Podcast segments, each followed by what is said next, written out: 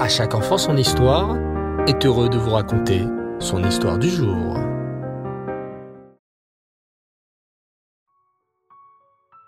Bonsoir les enfants et Reftov, j'espère que vous allez bien et que vous avez passé une belle journée.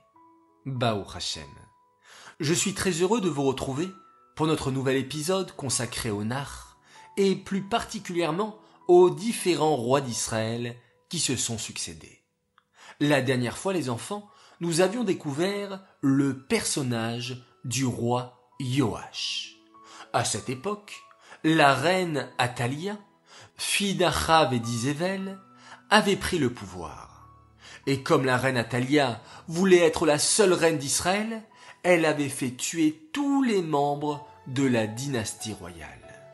Un seul bébé fut épargné et caché. C'était le petit Joach. Courageusement, le Kohen Gadol Yehoyada et sa femme Yehosheva décidèrent de cacher le petit bébé Joach. Et ils le cachèrent dans un endroit très spécial, dans le Kodesh Kodashim. Le petit bébé Joach grandit miraculeusement à l'intérieur du Kodesh Kodashim, sans que personne ne le trouve. À l'âge de sept ans, le Kohen Gadol Yehoyada fit sortir le petit Joach de sa cachette.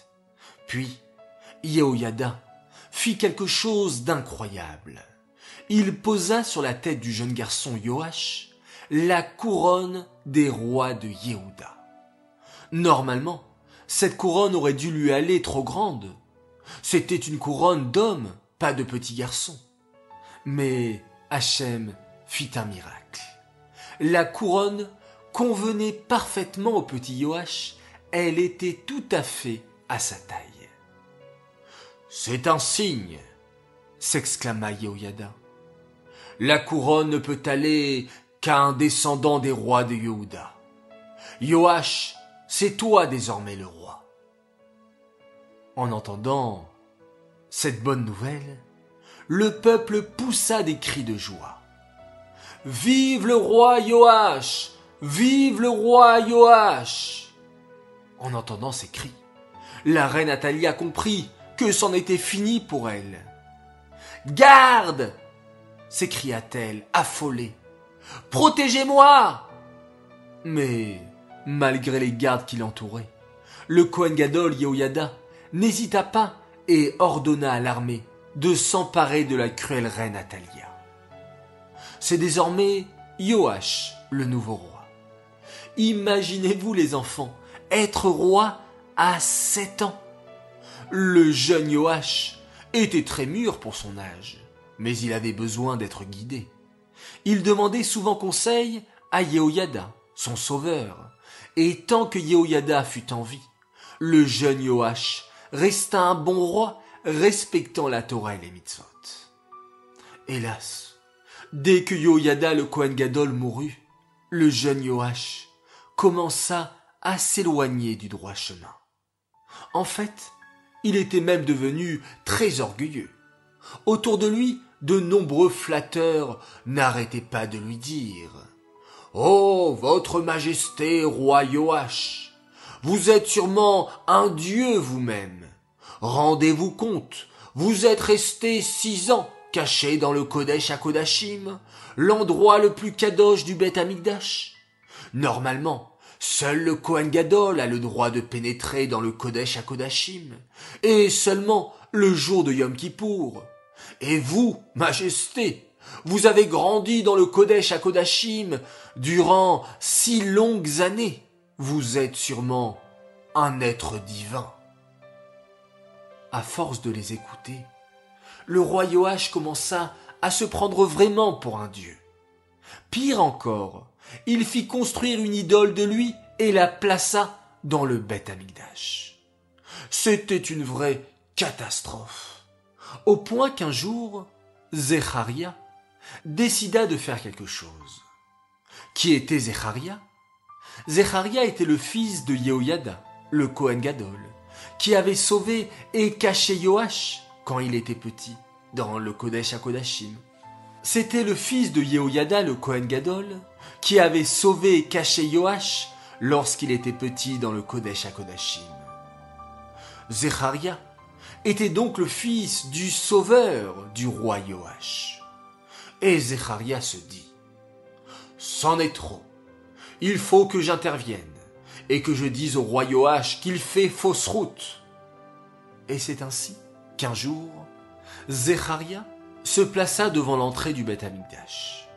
Quand le roi Joach s'approcha pour y pénétrer, Zecharia s'exclama. Je ne peux pas vous laisser rentrer, votre majesté. Fou de colère, le roi Joach saisit son épée et n'écouta pas Zecharia. La colère est terrible, les enfants. À cause de cette colère, le roi Joach n'a pas écouté Zecharia, le fils de celui qui lui avait sauvé la vie.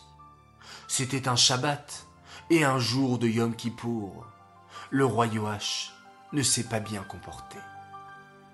On apprend de cette histoire, les enfants, l'importance de toujours se préserver de la colère. Oui, cette colère qui nous pousse ensuite à mal agir. Et surtout, d'avoir toujours un rave pour prendre de bonnes décisions, à l'image du roi Joach, qui resta un très bon roi, tant qu'il écouta son maître, le Kohen Gadol, Yehoyada. Cette histoire est dédiée Lélu Nishmat, Shoshana Bat Yosef et Bluria Bat David, Shalom. J'aimerais souhaiter ce soir trois grands Mazal Tov. Alors tout d'abord, joyeux anniversaire à une fille exceptionnelle.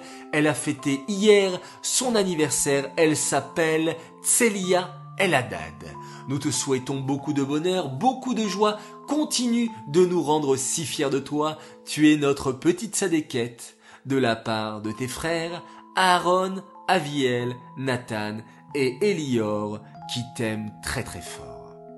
Deuxième Mazaltov, pour un garçon formidable, il fête ses sept ans, il s'appelle Mendel Nous sommes très fiers de toi, tes douces midotes, tu penses toujours aux autres, que tu puisses toujours nous faire rire et éclairer le monde avec toutes tes mitzvot.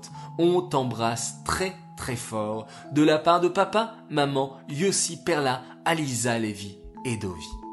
Enfin, troisième Mazaltov, pour un autre garçon magnifique. Il s'appelle Nissim Azoulay. Il fête ses quatre ans. Alors Mazaltov à toi, Nissim Yosef Itzrak, que tu puisses grandir dans le chemin de la Torah et garde toujours ton merveilleux sourire. Message de la part de tes parents, de tes sœurs Chayamushka, Rivka et Dvoralea. Voilà les enfants, je vous dis Hanouka Sameach. Oui, ce soir nous allumons la première bougie de Hanouka. Alors, de la même manière que la bougie éclaire la pièce, alors vous aussi les enfants, vous êtes aussi des bougies qui devez éclairer votre famille, votre classe, votre entourage et le monde entier. Comment éclairer les enfants? Eh bien tout simplement en étudiant la Torah et en faisant un maximum de mitzvot. Je vous dis Laila Tov, bonne nuit et faites de beaux rêves. On se quitte en faisant un merveilleux schéma Israël.